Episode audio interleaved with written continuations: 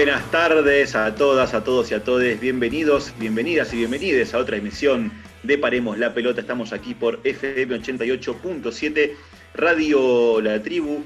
Ya no sé qué número de programa vamos, pero sinceramente yo me siento como si fuera mi casa, ¿eh? y eso que estoy lejos.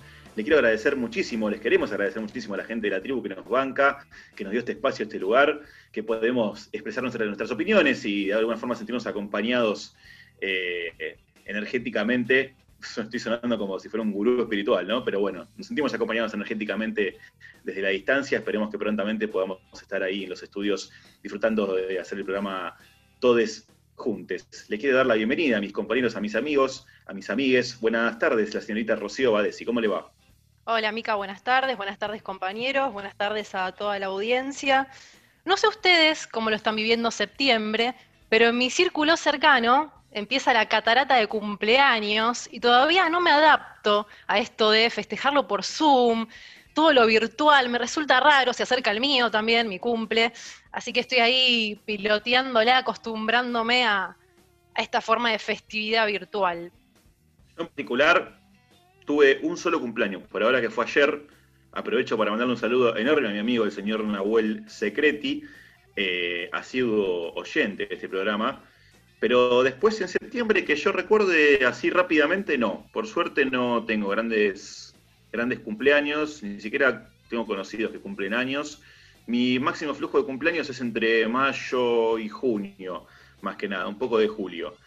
Eh, pero por ahora, por lo menos, no. De todas formas, bueno, entiendo lo que decís vos, porque la verdad que readaptarse a las reuniones con todo esto que estamos viviendo eh, es bastante malo, no sé si malo, hay que buscar la salida como sea, pero bueno, qué sé yo, como dije recién, esperemos que prontamente estemos todos juntos en cualquier lugar, sea afuera, adentro, terrazas, balcones, salones de fiestas, lo que, lo que dé, lo que venga. Le quiero dar las buenas tardes a mi amigo, el señor Leandro Pérez. ¿Cómo le va, Leandro? ¿Qué tal amigos, amigas, Radio Escucha? Buenas tardes para todos. Eh, puntualmente en mi caso, mi fecha donde se condensa gran parte de mis cumpleaños es la fecha de abril, así que ya ha pasado por suerte. Y yo no comparto mucho lo que es cumpleaños por Zoom, me parece un poco incómodo, sobre todo obligar a la gente a vestirse adecuadamente eh, para hacer de cuenta que estamos en un cumpleaños cuando no estamos en contacto ni compartiendo nada con gente, a mí me parece algo bastante intrincado, pero eh, nada, habría que, son los nuevos modos que tenemos hoy en día de relacionarnos entre nosotros. Eh, también habría agradecerlo porque si no, en, otro contexto capaz no estaríamos ni siquiera en contacto nosotros ni podríamos hacer este programa. Así que bueno, bienvenido, hay pros y contras como en todo. Muy contento de mi parte, un programa bastante cargado de información eh, y esperemos que lo disfruten porque hoy vamos a contar una faceta que a nosotros nos interesa destacar mucho en nuestro programa, así que estén atentos y esperemos que les guste sobre todo. Sí, es verdad, pero bueno, el Zoom tiene la ventaja de que puedes no poner cámara, entonces ahí zafás de la vestimenta, ¿no? Un poquitito. Eh, confieso, igual así todo, que no he participado todavía de un cumpleaños por Zoom. La verdad que no, no he tenido el gusto o el disgusto, no sé cómo será la experiencia me imagino que por un lado la alegría de verse, por otro lado esa cuestión de la pantalla de por medio, la gente mediatizada, son tantas, tanto dualismo ahí en ese tipo de, eventos que uno no sabría mucho qué pensar. ¿Qué opine el picante, el señor Alexis Fedauría? Buenas tardes, maestro.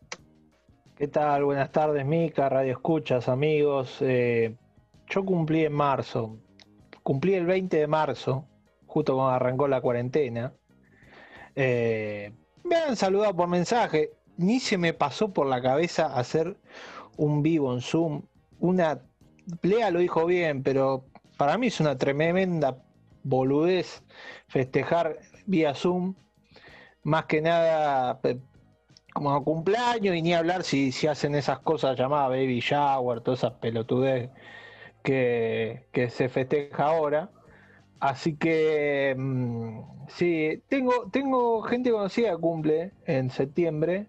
Eh, no me acuerdo quién, pero sé que, hay cumpleaños muchos en septiembre. Es lógico porque después de nueve meses del verano lindo, mucha gente nace.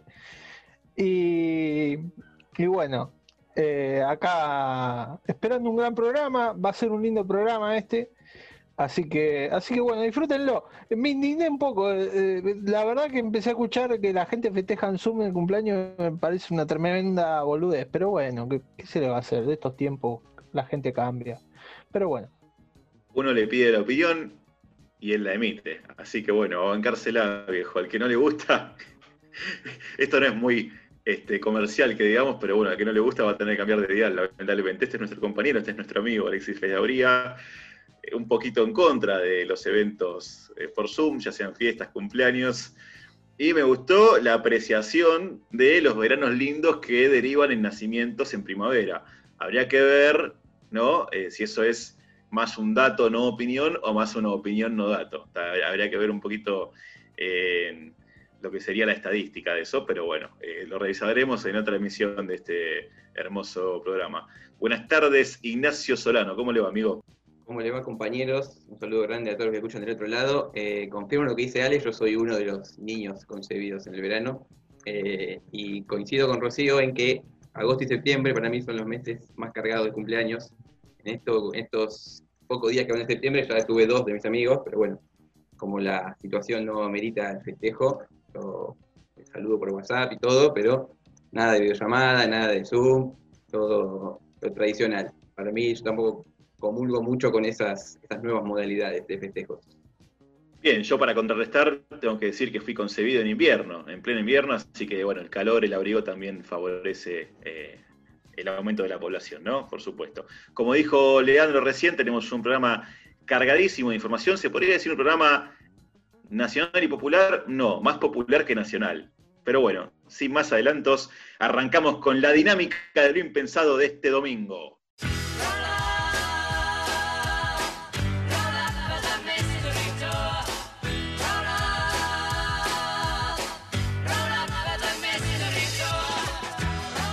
Antes de comenzar con la dinámica de lo impensado, queremos dejarle nuestras redes para que ustedes se comuniquen con nosotros como siempre. Las redes son las siguientes. Nachito.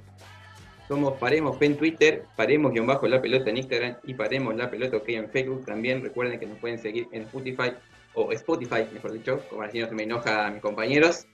Eh, nuestro, nuestro nombre es Paremos la pelota y encuentran la dirección en nuestro link de Instagram. Excelente, me encanta el rebautismo que le hicimos a Spotify, uno de los medios que ahora está, va a estar en boga por el tema este del nuevo aumento del impuesto del dólar, ¿no? Vamos a ver cómo lo podemos bancar a Spotify después de esto. Pero bueno, Nacho, ¿qué nos traes este domingo para la nueva dinámica de lo impensado? Eh, hoy, como la señorita Rocío Badesi dice que siempre a ella le dejamos los, nombres difíciles y las ciudades, me hago cargo yo de Dinámica de lo Impensado y nos vamos a, vamos a viajar al sudeste asiático, más precisamente a Tailandia. Si yo les hablo de Tailandia, ¿con qué deporte lo asociarían ustedes? Muay Thai. Muay Thai iba a decir lo mismo. Podría ser, pero no.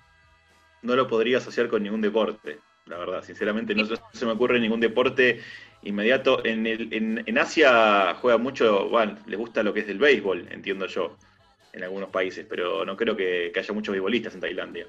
Hay también muchos boxeos, que creo que Ale y Lea me, me dejan mentir, creo que también está desarrollado también el boxeo. Pero hoy nos toca. Dale, sígale. Sí, el sudeste asiático tenés al amigo Manny Pacquiao, que es de Filipinas, pero es de la misma región. Y después tenés muchas películas de finales de los 80, principios de los 90, de pelea, de lucha libre, de, mucho Jean-Claude Van Damme. Bueno, pero no vamos a hablar de esos deportes, sino, sino del deporte que más nos gusta a todos, el, el fútbol. Y vamos a contar una historia de un grupo de pibes, de chicos, que como no tenían dónde jugar, decidieron ellos mismos construir su propia cancha de fútbol. Kopanji es un pueblo situado en la bahía de Panga, en el archipiélago sur de Tailandia, levantado hace poco más de 200 años por pescadores nómades llegados de Indonesia, donde viven aproximadamente 1.500 personas que se comunican con la península en barco, y como allí el agua es poco profunda, facilita la construcción. La mayoría vive de la pesca y las artesanías.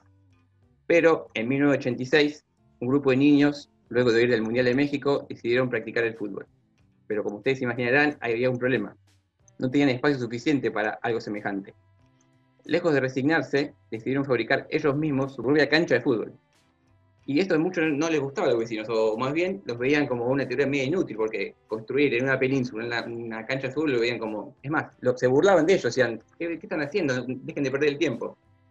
Hicieron caso omiso los chicos de esto y recolectando tablas de madera, restos de barcos, trabajaban para construir su propia cancha después del colegio, y luego de unos meses, en el transcurso de la Copa del Mundo, lograron construirlo. Lógicamente las condiciones de la cancha no eran las mismas, no eran las ideales, los clavos y el desnivel de las tablas hacían que la pelota no rodase, y aparte de estar construida sobre una plataforma, todo el tiempo la pelota se caía al agua. Pero ese lado negativo era compensado por otro lado, porque de, hecho con la precisión que debían jugar les, hizo desarrollar más su técnica. Un día, uno de los chicos, al retornar a la plataforma, se encontró con un póster, el de la Panga Cup, una competición. Entonces lo compartió con sus compañeros y le, empezaron a debatir sobre si debían anotarse o no al torneo. Luego de debatirlo entre ellos, decidieron que sí. Como estaban a punto de partir en barco hacia la competición, eh, la cosa había cambiado, porque los vecinos que antes se quejaban de ellos y se, burlaban por practicar este deporte, los esperaban para alguna colecta que habían comprado equipación y botines para que puedan jugar en la competencia. Se había armado un equipo, una cancha y alrededor de ellos una hinchada, una afición. El fútbol, lo que nos gusta a nosotros, el fútbol popular, el fútbol en estado puro. Al llegar a los torneos, los chicos estaban un poco nerviosos por la cantidad, por la calidad de sus oponentes. Sin embargo, cuando comenzaron a jugar, se dieron cuenta que eran mejores de lo que pensaban. Jugar con botines, con calzado, le dio más equilibrio, el terreno no era resbaladizo, y los arcos eran mucho más grandes de lo que ellos practicaban. Venciendo contra todas las predicciones, llegaron hasta las semifinales.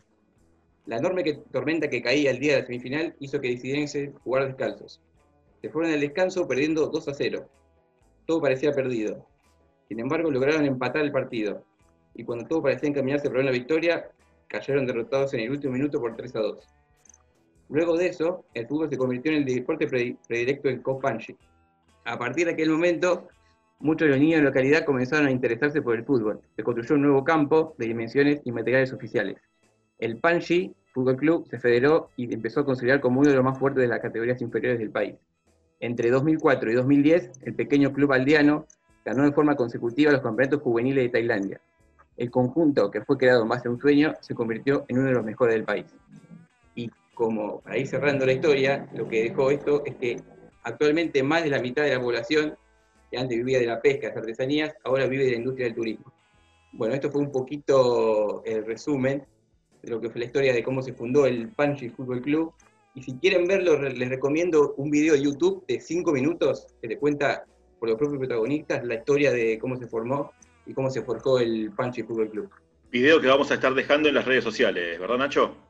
Correcto. También le dejamos eh, la foto de cómo era el campo donde practicaban y después de que construyeron. Está, es muy linda la historia y también de cómo a partir de, un sueño, de practicar el fútbol, de, verlo por televisión, porque ellos miraban el, Mundial de México por televisión, y decidieron, nosotros también queremos jugar, queremos practicar, y contra todas las adversidades se impusieron. Hermosa historia. Me imagino qué mayor estímulo para jugar al fútbol que ver al mejor de la historia en su momento más descollante, ¿no? Eh, después de eso creo que a cualquier persona le agarraría ganas de jugar al fútbol. Pero bueno, estamos hablando de un país del sudeste asiático, por supuesto las condiciones socioeconómicas no son las mejores, encima un territorio bastante aislado, lleno de agua, y como ustedes van a ver ahora en las fotos y en los videos que les vamos a dejar, se podría decir que era casi imposible construir un campo de fútbol más o menos estructurado en esa zona, ¿no? Yo quiero sumar un dato, como bien dicen ustedes muchachos, eh, lo que es el pueblo en sí no está asentado en ningún tipo de territorio. El pueblo está construido en base a canoas y lanchas, todas unidas, y, a partir de ese grupo de gente aglomerada nació una cancha de fútbol, a través de un sueño nació una cancha de fútbol y, después una realidad. Eh, a mí me quedó picando, y esto si quieren ya lo tiro como especie de hilo conductor con la, sección que viene, con la sección que viene, eh, esta gente en Tailandia haya podido ver el Mundial 86 responde a una, etapa del fútbol, que es un fútbol ya hiper eh, considerado un producto de exportación que llega a, miles de países, a lugares donde el fútbol no se practica, bueno, eh, ese, ese modelo de fútbol se que vamos a estar analizando un poquito y su contraparte en un ratito. Pero lo que es el desarrollo, es increíble el desarrollo que una institución deportiva puede tener eh, a partir de, sobre todo de la unión de toda la, de, toda la comunidad, porque básicamente ese club nace a partir de un sueño colectivo de una comunidad. A lo que decíamos al principio de que Tailandia no es un país futbolero. a nivel selección no tiene casi resultados eh, buenos. Eh, su mejor participación fue salir tercero en la Copa Asiática del año 72. A Mundiales no clasificó. Juegos Olímpicos clasificó dos veces y las dos veces se quedó en primera fase. E, es, una selección ignota en, lo que es el fútbol, así que es un mayor mérito para esos chicos que, de un país no futbolero hayan hecho todo, todo eso, ¿no? Sí, no solamente en el fútbol, sino que en el deporte en general, más allá de la lucha libre o el Muay Thai, como, como habían mencionado ustedes antes, eh, no sé en qué otro deporte se habrá destacado Tailandia a nivel olímpico, por ejemplo, ¿no? A nivel de juego olímpico por fuera de lo que es el fútbol. Es un país que el medallero debe estar eh, eh, tranquilo en el puesto 100 en un medallero olímpico. Este relato que contó Nacho me hace pensar en, la simpleza del fútbol, porque con pocos materiales, por así decirlo, armaron una canchita, se pusieron a jugar, forjaron un equipo. ¿Cuántos deportes te dan esa posibilidad? El tenis no te lo da, el rugby no te lo da, el hockey tampoco. Necesitas una infraestructura, indumentaria, instrumentos carísimos. Creo que tiene esa virtud también, no solo de la simpleza, sino de la unión y, del trabajo en equipo. A lo que quería ir, Mica, que vos comentabas sobre Juegos Olímpicos, Tailandia tiene 33 medallas en, todo, en toda la historia de los Juegos Olímpicos. los deportes que más le dieron medallas fueron boxeo, halterofilia, que es lucha, y taekwondo. Así que eh, en deportes no aporta mucho. Claro, bueno, básicamente lo que sí sale remite a lo que decíamos antes de, Tailandia como un país destacado en lo que son los deportes de contacto, ¿no? los deportes de lucha, box, alterofilia y demás, lo que dijiste vos, remite todo a eso. Eh, y aparte de 33 medallas para un país en toda la historia de los Juegos Olímpicos, unos Juegos que ya llevan más de 100 años, obviamente que no es algo, no es una cantidad considerable. Pero bueno, así todo queremos destacar esta unión de jóvenes que armaron esa canchita. Qué macana si se te va la pelota afuera de la cancha, ¿no? Tenés que tirarte al mar a nadar. Pero bueno, no creo que ellos tengan demasiado problema en ir a buscar la pelota. Eh, y son, yo creo, un ejemplo para todo el mundo.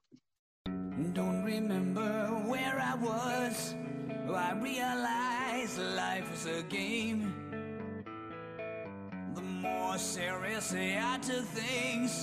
the harder the rules became.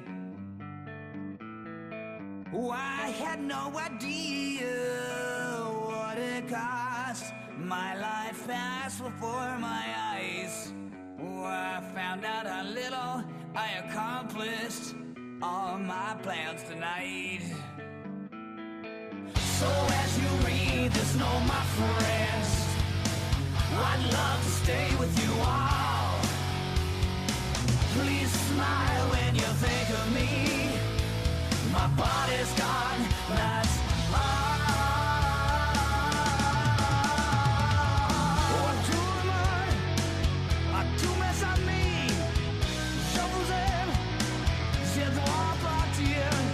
These are the last words I'll ever speak, and they'll send me.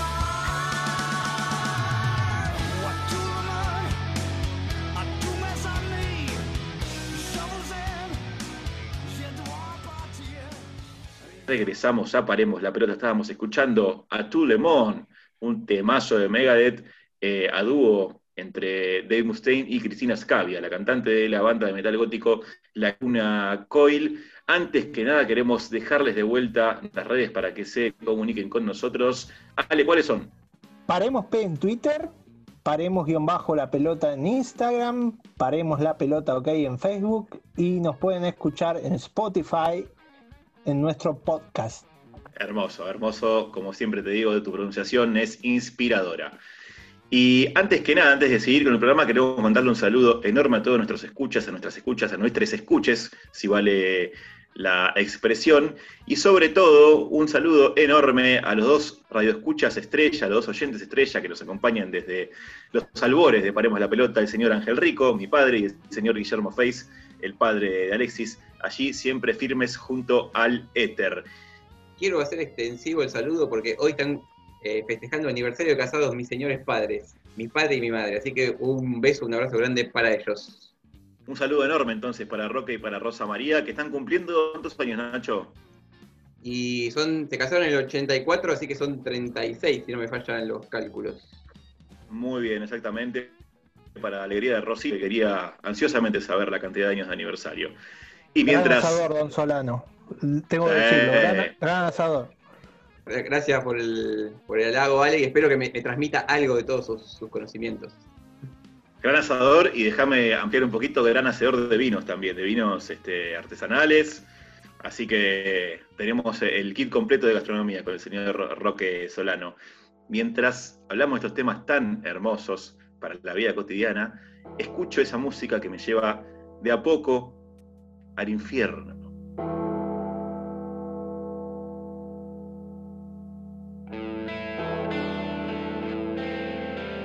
Señoras y señores, bienvenidas, bienvenidos y bienvenides a FM 88.7 Radio La Tribu.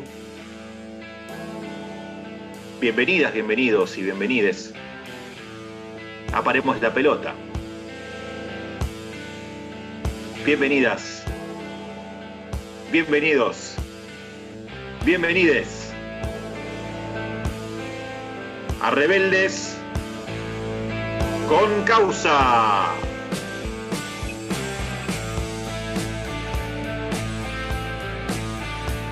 Bueno, lean, qué palabra popular, ¿no? Tan bastardeada, tan polisémica, si se quiere.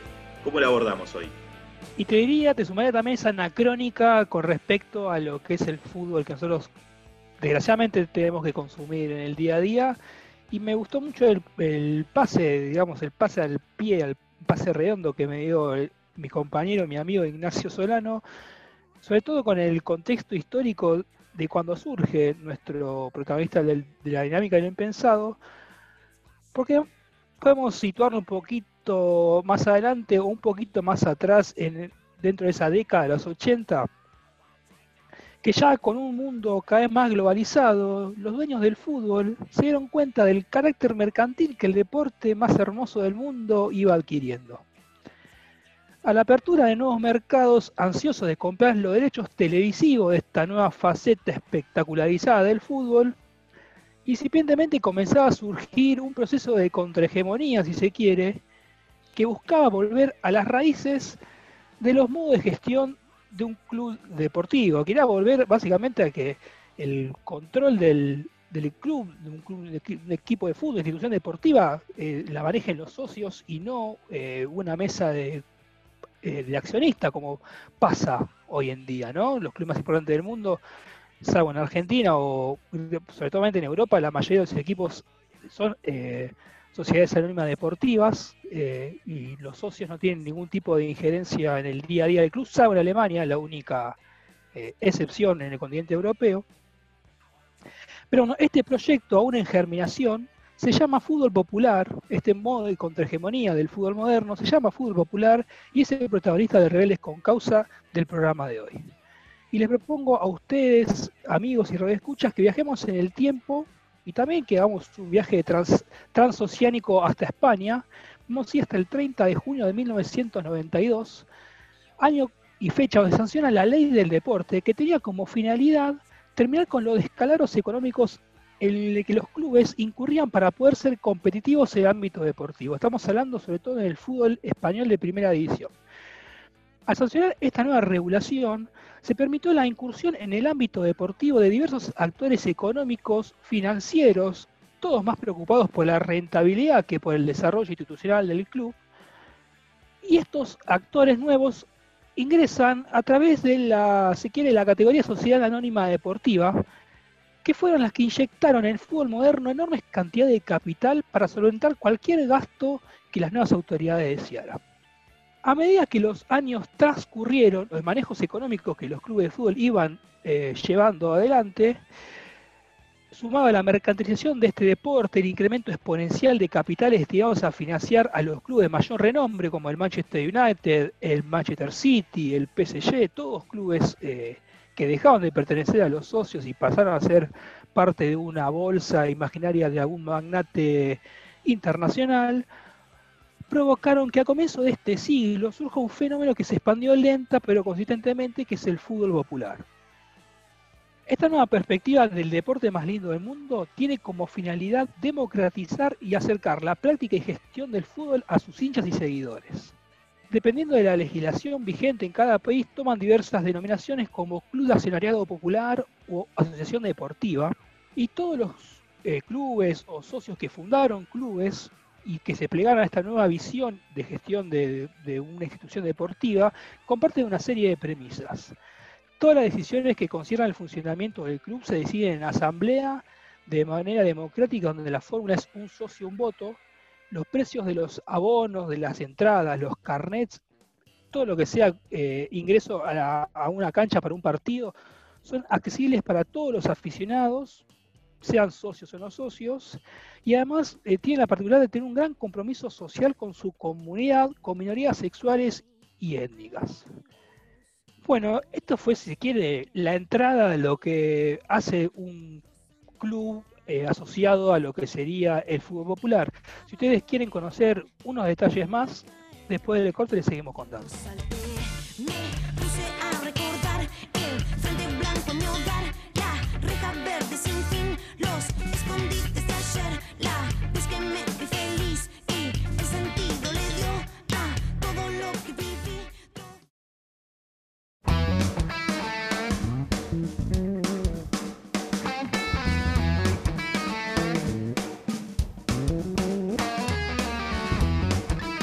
Seguimos por FM La Tribu, seguimos en Paremos la Pelota y seguimos con el fútbol popular.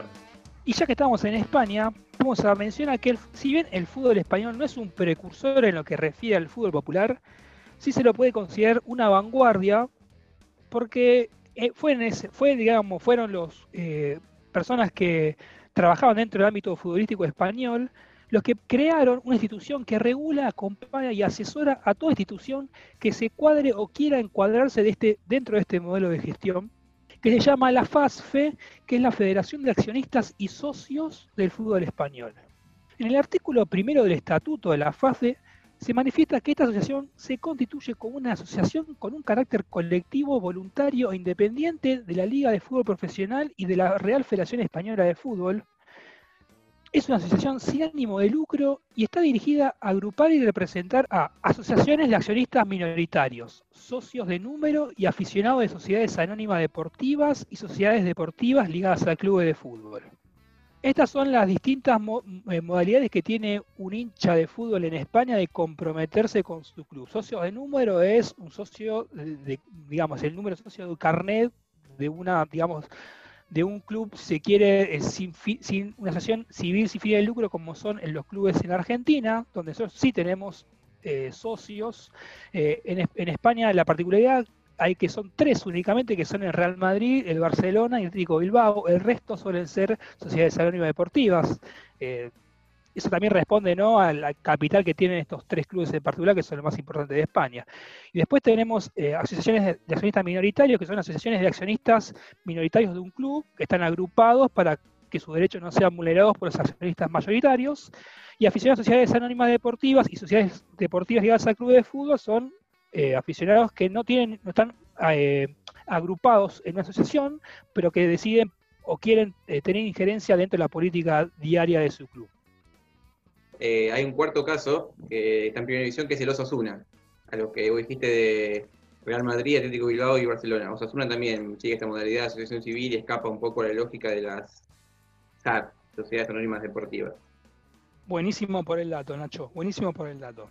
Sumados a los mencionados anteriormente, otros objetivos de la FASFE son promover la gestión democrática, transparente y sostenible de los clubes de fútbol y del sector en su conjunto, Asesorar aficionados en lo que se refiere a la constitución de asociaciones como la que, a las que pertenecen la FASFE, potenciar la función social del fútbol, el papel de los clubes como entidades vertebradoras de la sociedad de integración social, velar por el cumplimiento de las obligaciones de los clubes de fútbol para con sus comunidades, fomentar la participación de los aficionados en el mundo del fútbol y en concreto en la propiedad y administración de sus clubes promoviendo su presencia en los órganos de gestión de los mismos.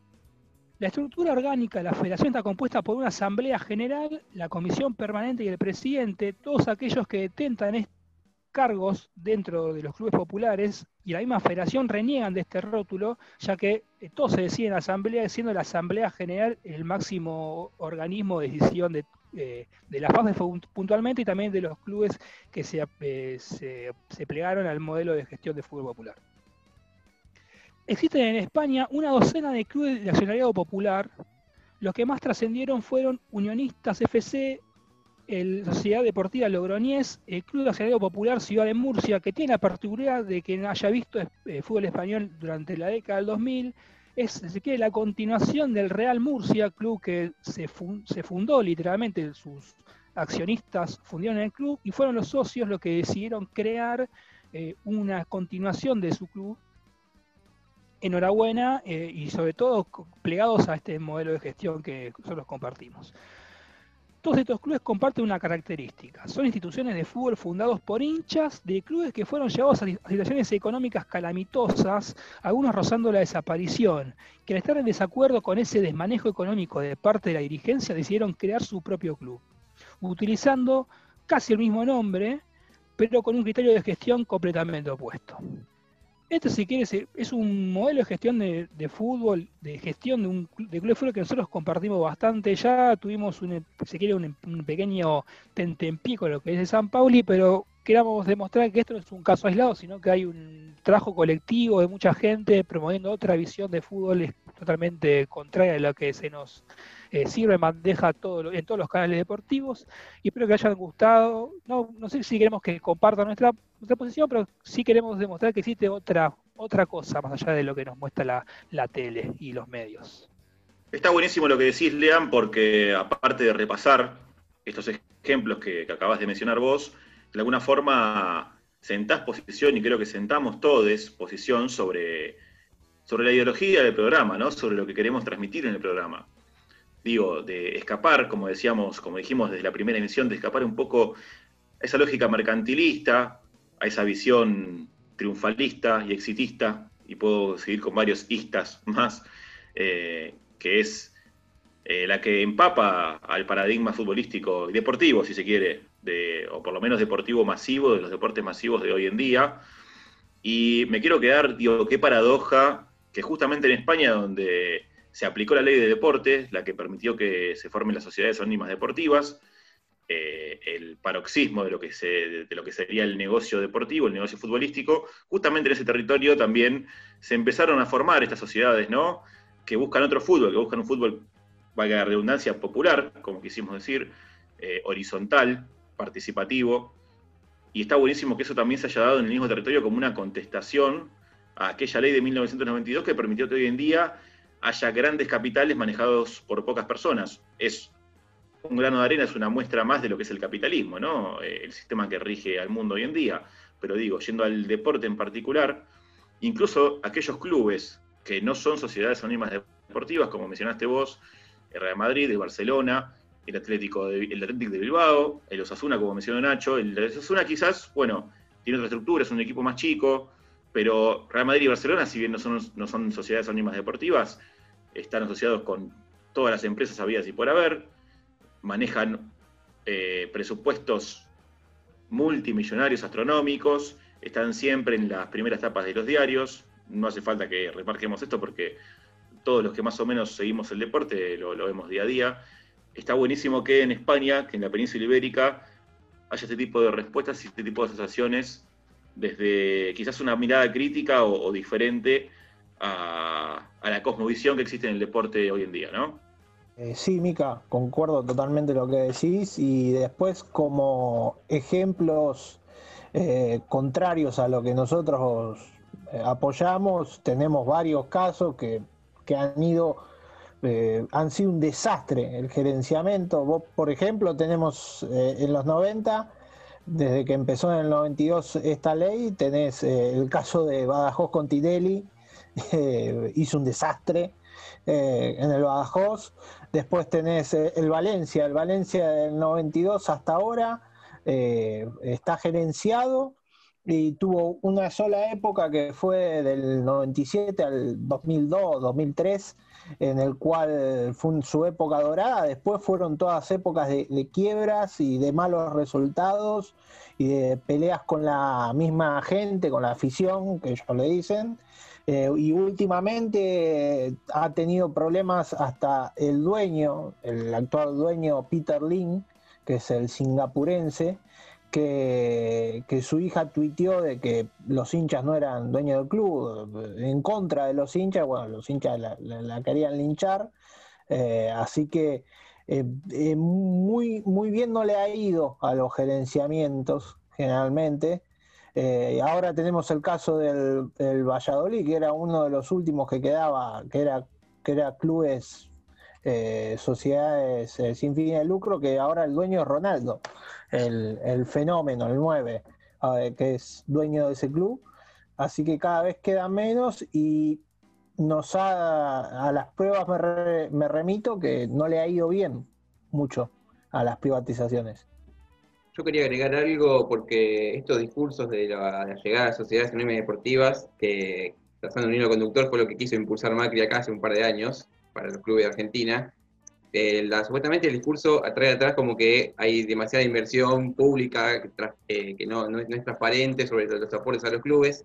Y los 16 clubes restantes que no son sociedades anónimas, que no son, sí, que no son sociedades anónimas deportivas, en el 2015 en España tuvieron un- una defraudación al Estado por 500 millones de euros. O sea, o sea, cambien el discurso, muchachos, porque no, no es por ahí, no, o sea, claramente la usan las figuras de sociedad deportiva para tratar de eh, instalar un nuevo tipo de modelo deportivo de gestión que claramente no es lo más transparente ni nada por el estilo. Sí, y como caso contrario, o quizás haciendo referencia a uno de los equipos que mencionó Lean, el unionista de Salamanca, es la continuación del el Salamanca, el Real Salamanca, aquel equipo que veíamos en los 90, ¿no? Quienes seguíamos la Liga Española, y han jugado varios argentinos, se me escapan los nombres, ustedes muchachos que tienen mejor memoria que yo. Te voy a hacer dos, dos, dos acotaciones, Mica. Una, el Chapulín Cardetti, Guki Silvani, eh, Gustavo Lombardi, Juan Salamanca. Eh, los unionistas en realidad es una continuación de los socios, porque una vez que habían los dueños que habían fundido Salamanca, cuando se percataron de que Unionistas había creado, decidieron crear otra, compraron una plaza para crear otro, otro equipo en Salamanca que sería así la continuación legal de Salamanca. Pero en realidad, bueno, es una historia bastante en- entreves- enrevesada. Eh, el club que representa idealmente a Salamanca es unionista, como bien vos decís, pero los dueños en su codicia, cuando se percataron de la creación de unionistas, eh, se continuaron con la licencia vieja de Salamanca para que este club no tenga visibilidad ni tenga representación, si se quiere, histórica de lo que es Salamanca. Eso solo quería acotar. Bien, perfecto, excelente la aclaración, está buenísimo. Bueno, es un desprendimiento como sucedió con el United of Manchester, ¿no? Que es un desprendimiento de socios que, que sucedió en Manchester United. Todos estos clubes, todos estos nombres que ustedes están escuchando en este momento, vamos a volver a abordarlos eh, en el programa. Eh, no tengo miedo de spoilear al decirles que van a ser futuros rebeldes con causa, porque vale la pena hablar de los pormenores de la formación de cada uno de estos equipos, porque aportan justamente a esa nueva visión del fútbol que tenemos. Y algo que pienso hace muchos años, pueden estar de acuerdo conmigo o no, es una opinión súper personal, pero me parece que los hinchas, especialmente los hinchas de los clubes grandes, entre comillas lo digo, no sé si se dan cuenta la importancia que es la participación en el club. Creo que se lavan un poco las manos y es bueno, pago la cuota, voy a la cancha, veo el partido y después me olvido. Que quizás hinchas de clubes más pequeños están más en el día a día, más en contacto con la comisión directiva, quizás algunos hasta con los jugadores, y hay otro sentido de pertenencia o de conexión con el club, una especie de, de segundo hogar que no sucede en clubes grandes como Boca, River, Racing, San Lorenzo, etcétera, ¿no? Por lo menos así lo veo yo, quizás no sé si ustedes pensarán igual, pero me parece que no se forja ese vínculo y no se toma en cuenta la dimensión de lo que es la participación y, lo importante que es para que también se fomenten otros deportes dentro de ese club o en este caso también que, que nombramos siempre el fútbol femenino que queda relegado. Sí, Ro, totalmente. La distancia que hay entre los hinchas y los jugadores de los clubes grandes, y ni siquiera de los clubes grandes de por sí, sino quizás de los clubes representativos de una ciudad, eh, Rosario Central, Newell's, que si bien son clubes tradicionales, no son de los llamados grandes, y te puedo decir también Godoy Cruz, te puedo decir también Colón de Santa Fe. La distancia que hay entre los, entre los hinchas y los clubes es abismal, y eso no sucede justamente en este tipo de, este, de asociaciones, ¿no? de instituciones, porque el accionar de los hinchas hace al día a día del club. Y estos clubes lo que buscan eh, volver a formar es justamente eso, el aspecto social, aparte del deportivo. Y más que nada de que el club no sirva como, como una caja de ahorro, ni como un método para, para, un financiamiento espurio, como pasa con la mayoría de los clubes de primera línea, ¿verdad? Así que bueno, estamos muy, muy a favor de este tipo de asociaciones las vamos a ir eh, mencionando, como les dije antes, vamos a abordar un montón de casos y esperemos que todo esto lleve a una, una verdadera revolución deportiva.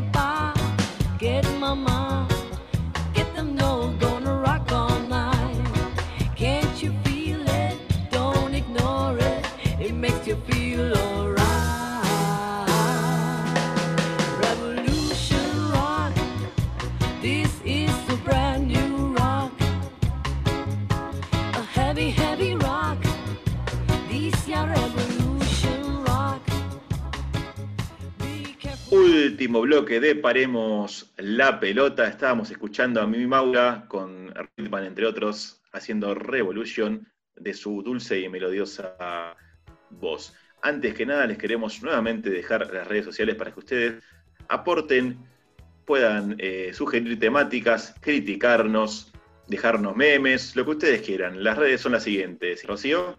En Twitter paremos P, en Facebook paremos la pelota OK, en Instagram paremos guion bajo la pelota y en Spotify por supuesto nos encuentran para escuchar las emisiones anteriores.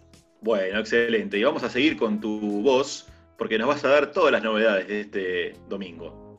Exactamente, les voy a contar primero la noticia que me alegró el domingo pasado y se trata sobre Naomi Osaka, la novena del ranking mundial. Tiene 22 años y es mucho más que una tenista. Cuando los jugadores de la NBA realizaron su boicot para hacerse escuchar contra la represión policial hacia los afroamericanos y la desigualdad racial, la japonesa también paró y en el US Open continuó con su mensaje. A cada uno de sus siete partidos salió con un barbijo con la inscripción de una víctima morena. En la final, frente a la bielorrusa Victoria Zarenka, la acompañó el tapaboca con la inscripción Tammy Rice, un niño de 12 años asesinado por un policía en 2014. Y como en los anteriores partidos, le dio la fuerza necesaria para quedarse con el título. Fue 1-6, 6-3 y 6-3 para levantar su tercer título de Grand Slam en misma cantidad de finales. La nipona había sido campeona en Nueva York en 2018, día que fue abucheada, no sé si lo recuerdan, por vencer a la local Serena Williams, y también en el Abierto de Australia 2019 frente a Petra Vitova. El inicio de la japonesa fue a puro error, acumuló tres errores no forzados y vio cómo el primer set se le escapó en solo 27 minutos.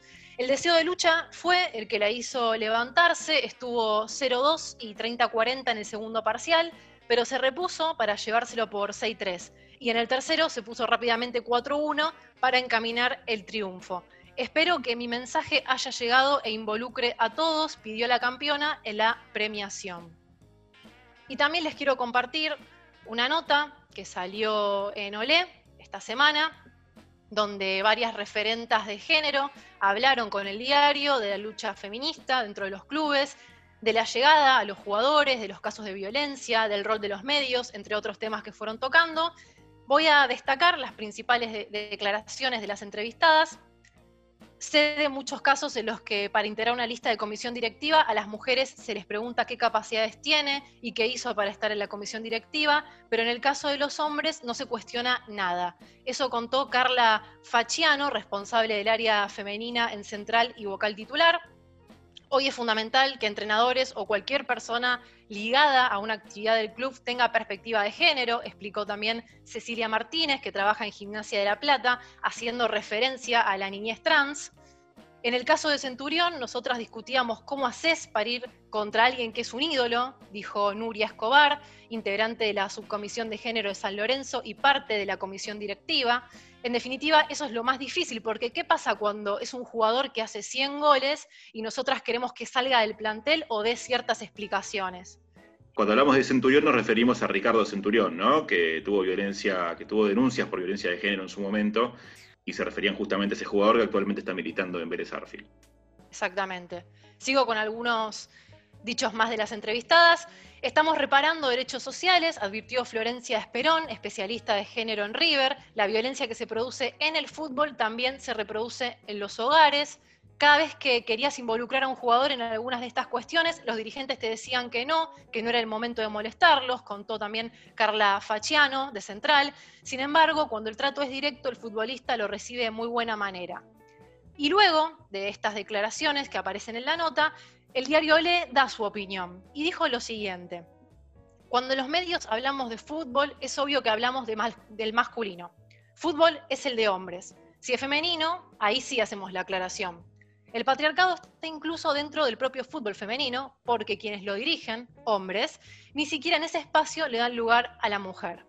En los clubes de la primera femenina hay muy pocas directoras técnicas, es decir, el saber sobre fútbol pertenece desde luego al varón. Desde su aparición en 1996, Olé fue un diario que irrumpió en el medio, pero no rompió, no rompimos, con mucho de lo peor del machismo en el deporte. Al contrario, lo exaltamos. Muchas veces pusimos a la mujer en consideración por su apariencia física más que por sus méritos deportivos. Y nos sumamos a sexualizar cualquier situación deportiva, sexualizarla siempre desde la perspectiva machista. Por ejemplo, en 2008, cuando San Lorenzo eliminó a River con ocho jugadores, titulamos en tapa Machos, porque ganar es de machos. Por suerte estamos cambiando. Esta nota fue escrita por Mariano Murphy y Agustín Chaliol. Acerca de Mariano Murphy, quiero decir que el mismo periodista que hoy se disfraza de feminista, de deconstruido, de aliado, y quien redactó parte de esta nota, fue un violento durante años con su expareja y ex compañera de la periodista Micaela Canataro, que hace poquito se animó a contar su historia. Micaela en su Twitter, que es Mica Canataro, relató algunos hechos de violencia que vivió, tuvo mucho maltrato psicológico y verbal, muchos años de su relación eh, fue ocultada por Mariano, decía que, no era el momento, que estaba recién separado, pero esto lo extendió muchísimo en el tiempo, le trajo muchos problemas eh, psicológicos porque empezó a tener ataques de pánico, a no querer ir a la redacción de Olé, así que bueno, eh, para más eh, información tienen ahí el, el Twitter y pueden chequear lo que dijo. Bueno, ustedes muchachos ya saben cuánto hace que leemos el Olé, desde, desde que tenemos uso de razón, prácticamente. Siempre, siempre ha sido sexista el Olé.